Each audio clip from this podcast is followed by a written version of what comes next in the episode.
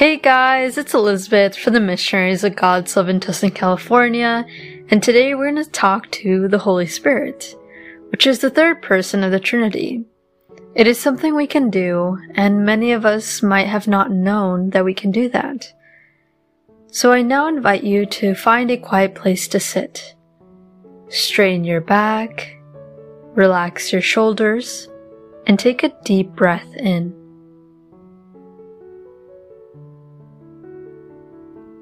Invite the Holy Spirit to come to you. Holy Spirit, please come to me. Fill me with your peace. Holy Spirit, I want to talk to you from my heart, and I want to be inspired by you. May you inspire the words that I use to speak to you. Place the feelings in my heart, and place your ideas in my mind. I want to dedicate myself to you, Lord.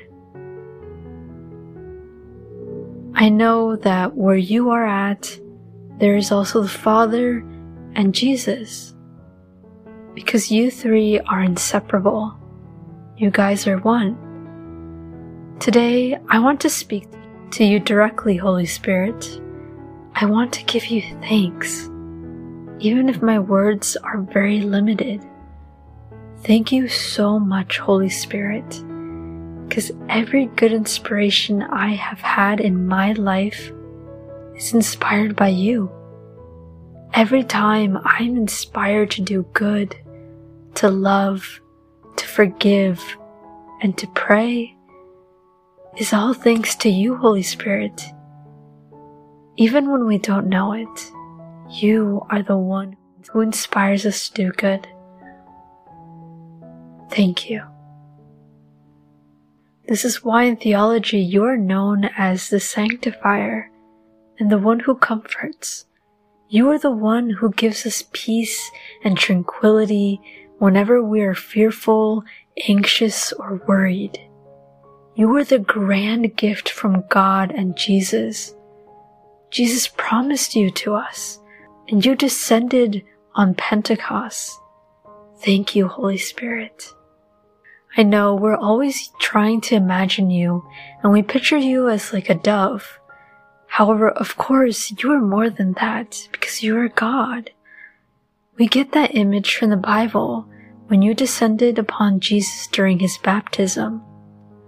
The evangelist describes you as a dove. You were probably a light, but he could not find the words to describe you except like a dove.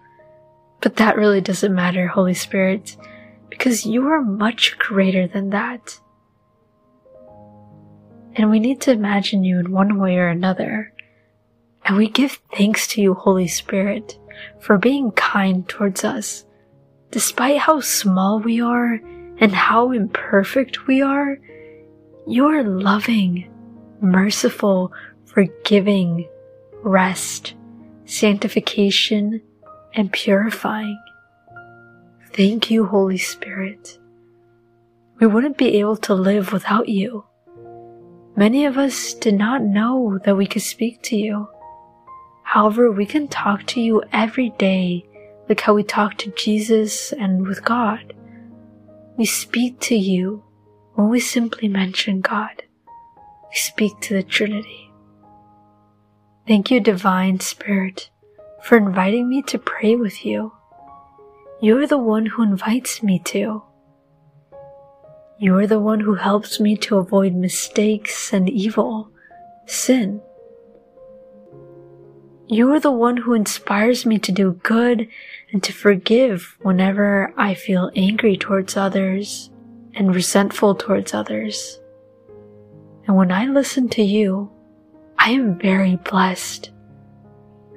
This is why I started this prayer by giving thanks to you.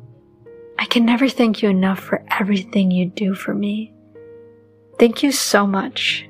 And I want to ask you a favor, Holy Spirit. From here on out, may you be my spiritual guide, please.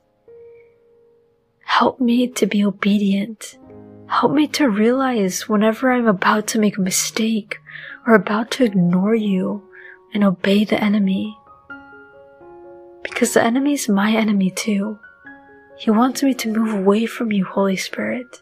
He wants me to move away from you, your peace, your joy, your happiness, your purification and goods and fruits. The devil tries to push us into another path away from you, Lord. And whenever you see me weak, Lord, which I frequently am, please give me your strength so I may continue to follow you, so I can do the right thing even in times when I don't feel like it. Please help me during the difficult moments that I experience in my life, Holy Spirit. I know you're always there with me, but please guide me during those difficult times, during those challenges, or whenever I'm experiencing things that I don't want in my life, that I don't like. Please guide me.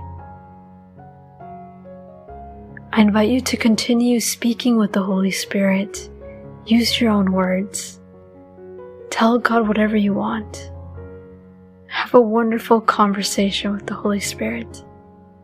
And tell God, Speak to me, O Lord, for your servant is listening.